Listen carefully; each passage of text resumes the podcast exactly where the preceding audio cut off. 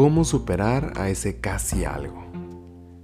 A ese casi algo que cómo nos duele, que cómo nos aferramos a ese, a ese drama, porque realmente es un drama, a esa cruz, y cómo no morir en el intento. Mi nombre es Alex Ríos y estás en Muy Cerca, y vamos a platicar sobre cómo superar ese casi algo, que realmente este casi algo por definición coloquial es aquella persona que nunca fue nada, que no fueron nada, pero se intentó hacer algo y realmente jamás se formalizó. Y por lo general tiende a doler mucho, tiende a tendemos a aferrarnos a esta cruz porque decimos, yo quiero terminar de yo quiero terminar de contarme la historia que yo mismo me creé en mi cabeza. Y es que es eso. Es una idealización. Es una idealización de la persona y de lo que él pudo haber sido con esa persona. Entonces lo que tenemos que hacer es, punto número uno, situarnos en el momento presente y decir, ¿qué es lo que realmente esta persona en este momento me está aportando para que suceda una realidad, no un cuento? Después, una vez que hayamos terminado de, realmente poner las cartas sobre la mesa de qué es lo que nos está dando, procedemos a decir, ok, no está dándome nada, no, no, me están dando indicios, no me está dando ningún elemento para crear la historia que yo mismo me estoy contando. Porque nos encanta contarnos cuentos, pero maravillosos, de película de Hollywood. Claro que sí. ¿A no le gustaría vivir una historia tan bonita y tan romántica como las de como las del cine. Pero tenemos que lidiar con personas y está bien. Y lidiar quizá no sea la palabra porque lidiar tiene una connotación un poco negativa. Tenemos que convivir con personas. Convivir con personas tenemos que convivir con traumas. Tenemos que convivir con situaciones personales que trae cada quien, con problemas que trae cada persona.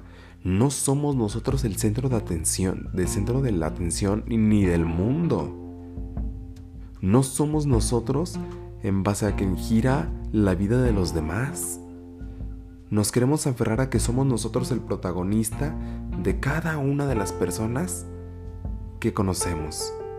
Claro que llegará esa persona donde tú serás la persona protagonista o coprotagonista, porque cada quien tenemos que ser el protagonista de nuestra propia historia. Pero queremos aferrarnos a que todas las personas que conozcamos o cualquier persona que se nos cruce en nuestro camino seamos el personaje principal, cuando realmente no sabemos en qué capítulo de su vida va la otra persona. Entonces, ¿qué hacer para terminar ese casi algo? Punto número uno, identificar por qué te estás acordando primero de él. Puede ser aburrimiento, puede ser un duelo que estés viviendo y quieras maquillarlo con esta persona o simplemente sea por algo que te está inconcluso. Y, nos hacemos creer la mente de que para que termine mi cuento, tengo que decirle, tengo que hacer, tengo que, tengo que y tengo que. Pero hay muchas veces que ese tengo que se transforma a necesito yo hacerme la idea y, la realidad de que ya fue, fue en su momento o nunca pasó realmente. Tienes tú que ser muy objetivo contigo mismo y decirte y sentarte y decir, a ver, fulanito, mirarte a los ojos y decirte, fulanito, ¿qué pasó? ¿Qué hicieron? ¿Qué te hicieron? Y una vez que hayas hecho este ejercicio, vas a ver que realmente la mayor parte del cuento está en tu cabeza. Porque así somos, somos seres de idealización, somos seres que nos encanta, nos encanta el cuento, nos encanta el drama. Le agregamos muchísima salsa al taco. Pero no está mal, no está mal porque es parte de la vida y es parte de las emociones. Se convierte complicado cuando empieza a afectar tus emociones.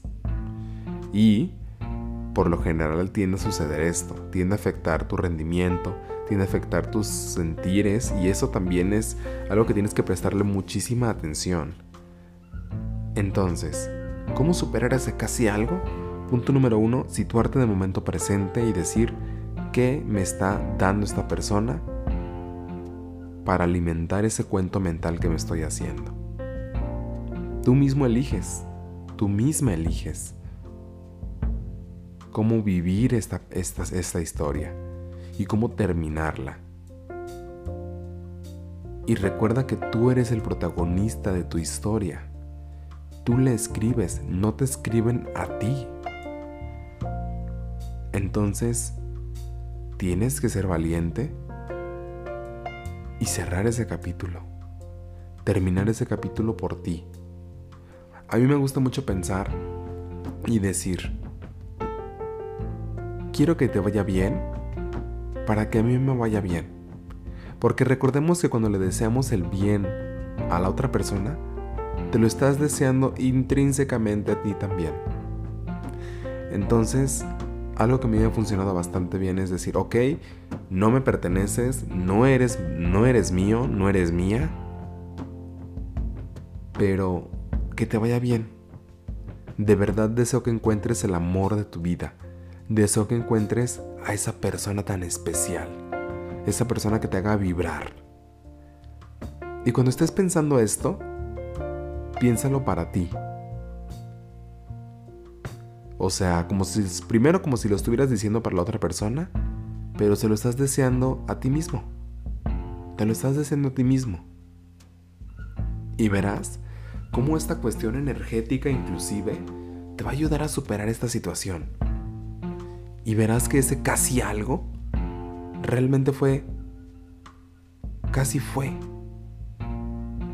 Ya no es tu presente y no tiene por qué afectar en tu vida diaria. Recuerda, lo que le deseas a la otra persona, realmente te lo estás deseando a ti mismo. Entonces deseale a la otra persona y este consejo puede funcionar para relaciones, para duelos de relaciones o inclusive cualquier otro tipo de situaciones. Te deseo lo mejor y deseo que encuentres a esa persona para ti. Mi nombre es Alex Ríos y cada vez estoy muy cerca de ti.